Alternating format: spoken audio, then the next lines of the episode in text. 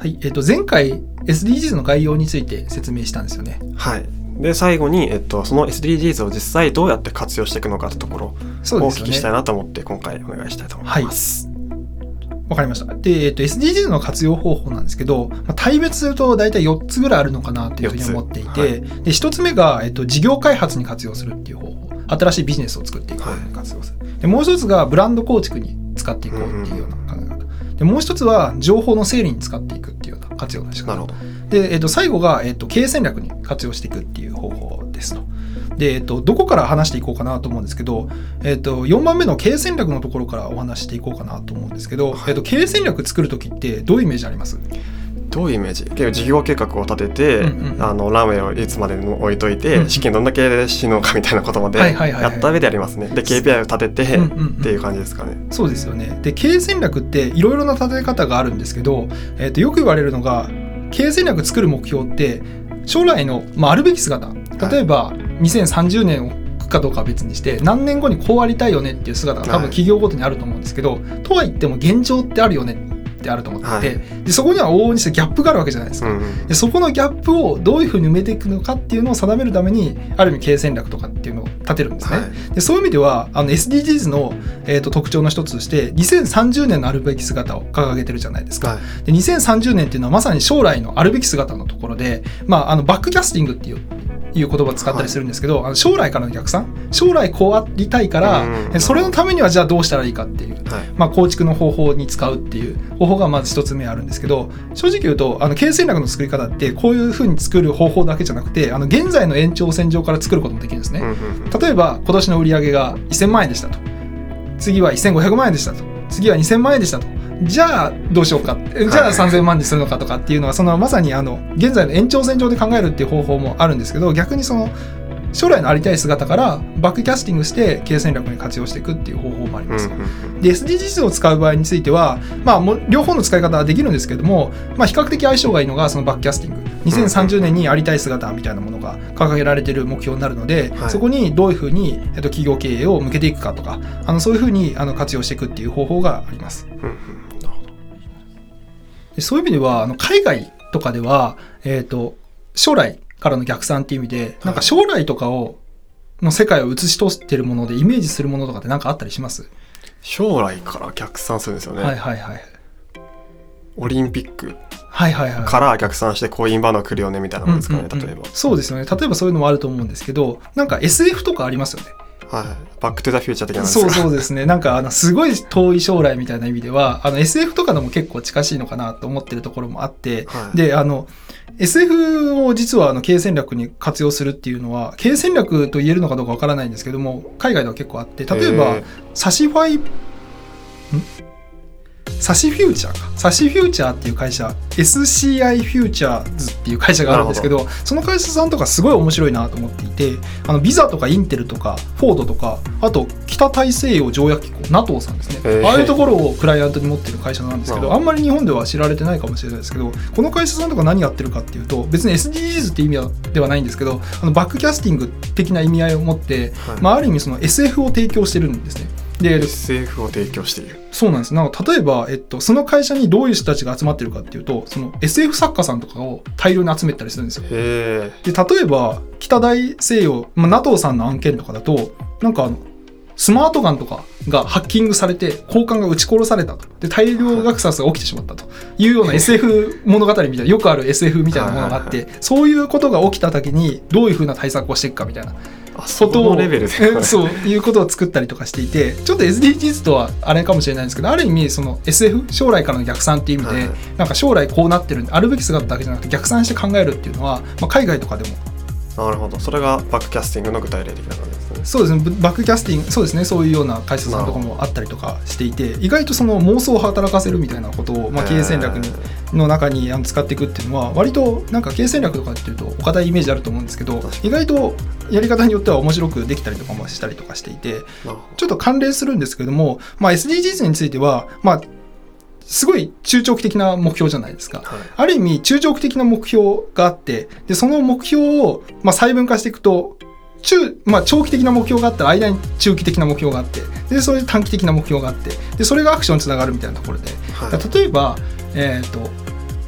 山登りしましょうっていうのがで頂上に着きましょうみたいなことがあったとしてもその目標があるからこそじゃあその目標を達成するためには体鍛えなくちゃいけないとか、はい。わからないけどこの機材を用意しなくちゃいけないみたいな、である意味最初にその目標があってでそれにまあバックキャスティングする形ででそれを達成するためにはどういうコンテンツが必要なのかとでなんかよく目標ないところに戦略がないとで戦略ないところには成長がないとで成長ないところに持続可能性ないとあつまり目標なくちゃいけないんだよっていう なるほど。だからもう SDGs とかだけじゃないんですけどもある意味中長期的なまあ目標を掲げてでそれにバックキャスティングした形で企業の戦略みたいなことを考えていくっていうのが。あるんですね。で、えっ、と、そういうあの SDGs の時代とかを、まあ、に経営戦略使うときによくあの重要なトピックだなと思うのがよくブーカって言われますよね。はい。でまあ簡単に言ってしまうと不確実性ということなんですけど、あの不確実性の中でその経営戦略作ったりするの結構大変なんですよ。はい。であのありたい姿なまあある意味そのそういう時代だからこそバックキャスティングしてるっていう意味もあるんですけどそれどういうことかっていうとその現在の延長線上で経営戦略を描いたとしても意外と現在の延長線上じゃん例えばコロナとかもあったりとか、いきなりどうなるかわからなかったりとかするじゃないですか、はいでもなんかどういう企業の存在意義は何なのかとかどうありたいのかとか、うんまさにパーパスとかうんうんミッションとかビジョンとか、まあ、そういうのっていうのは、まあ、時代がどういうふうに動いたとしても、まあ、変わらないものだと思っていてある意味そういうものを SDGs を通してまあ考えていこうというような、まあ、機運が高まってきています。なるほど。つまりその文化時代で不確定なものがたくさんあるからこそ何を据えるかって時に SDG を使うっていう。そうですね。いうのは、まあ、あのよくある使われ方かなと。でちょっと関連するトピックで経営戦略のところなんですけどあのシナリオプランニングっていうような話もあります。はでシナリオプランニングってなんか聞いたことあります？初めて聞きました。なんかあの元々はこれもなんか軍事的に始まったらしいんですけどなんかそもそも将来が不確実性だからこういう未来があるっていうよりかはその将来をそのなんていうのかな色が色で言うとグラデーションを持った未来感みたいのを企業戦略の中で作っていこうみたいな、つまりその地球温暖化これぐらい進んだ時にはこういう経営戦略取るけどあんま進まなかったらこういう経営戦略取ろうとか、その必ずこういうふうな未来になるからその未来に向かって経営戦略を作るっていうよりかもまあいろいろなシナリオを作ってはい。あの経営戦略を作っていこうっていうのもこの SDGs とかこの将来からの逆算っていう文脈の中ではい最近よくあの使われるようになってきたっていう背景はありますねな。るほどなるほど。それが軍事的だったんですね。例えば。もともとは軍事的だったらしいですけど作戦 A 作戦 B みたいな感じ。例えばこっちのドア行ったら敵がいるかもしれない。なるほどなるほど。いたらどうするかとかこっち行けばこうかもしれないみたいな、はい。い、ろんな戦略があの場合があると思うんですけどある意味企業戦略の中でもなんていうのかな、えーとポジティブなシナリオもあればネガティブなシナリオもあって、うん。ネガティブなシナリオだったら残念でしたで終わるわけにもいかないのでじゃあこういう場合だったらこうしようとかはい。そういうのはある意味時間軸が長く置けば置くほど不確実性も増していってしまうので、うんうん。そういう中でどういうふうにその経営戦略を作っていくかっていうのをシナリオプランニングの考え方に基づいて作っていくっていうのも、まあ、最近活用の仕方として SDGs と合わせて増えていってるなという印象がありますね。なるほど。はい、えっと、SDGs であの経営戦略にこう生かしていくっていうのはうん結構分かったんですけど、そもそもその経営戦略ってどうやってこう作っていくのかとか、うんうん経営戦略がどういうふうに歴史的に変わってきたのかとかそういう聞きたいですね。そうですよね。あの実はあのフレデリック・テイラーっていう方聞いたことあります？いやないです。実はあの近代コンサルの父って言われていて、はい。なんかその方が、まあ、いわゆるその企業マネジメントの基礎を作ったって言われていてその人から始まったってよく言われてるんですけど、はい。その方って1856年に生まれた方1800年代の方なんですけどもともとハーバード大学に入学するぐらい、まあ、頭いい方なんだと思うんですけど、あの目の病気で退学してであのポンプ工の見習い工場で働き出したというようなあの経歴を持っている方なんですね。で、えっと、フレデリック・テイラーさんが働いていた当時の工場現場の雰囲気ってまあ多分今住んで生きてるとなかなかあの想像しにくいんですけど本とかに書いてあるのは、まあ、まさにその出来高払い。その評価は目分量、目分量。うん、だからできたかどうかをしっかり管理してるわけじゃなくて この人はこれぐらい頑張ったかなみたいな。で給与がただ増えすぎると目分量でもあからさまに頑張ってる人とかいるじゃないですか、はい。でもあんまり頑張りすぎちゃうと不公平感が出てくるじゃないですか。だから、えー、とあんまり頑張り出すと管理者が減らすみたいな。あでだからまああんまり頑張りすぎても迷惑みたいなでも働かないと壊れるからその不信と、まあ、恐怖でマネジメントしていたような、まあ、世界観があってそういうなんか工場をフレデリック・テイラー的あのこうあの世界観っていうく私勝手に呼んでたりするんですけうん。どその恐怖とあの不信感でマネジメントしていくみたいなはい。ような世界観があったんですけどそういう中でやっぱりフレデリック・セイヤーさんが素晴らしいなと思うのがその科学的管理法みたいなものを編み出したんですね。はい。でそれがあのシャベル作業の研究ってよく言われてるものなんですけど、まあ、あの最重、まあ、重量であったりとか人員であったりとか給与インセンティブみたいなものを分析してその工場を最適化するためにはどういうような何人で例えば、えー、と運ぶべきかとか物をとか、うん。でこれができたらいくら払うべきかとかっていうのを科学的に計算して作り出したっていうことをやった人で。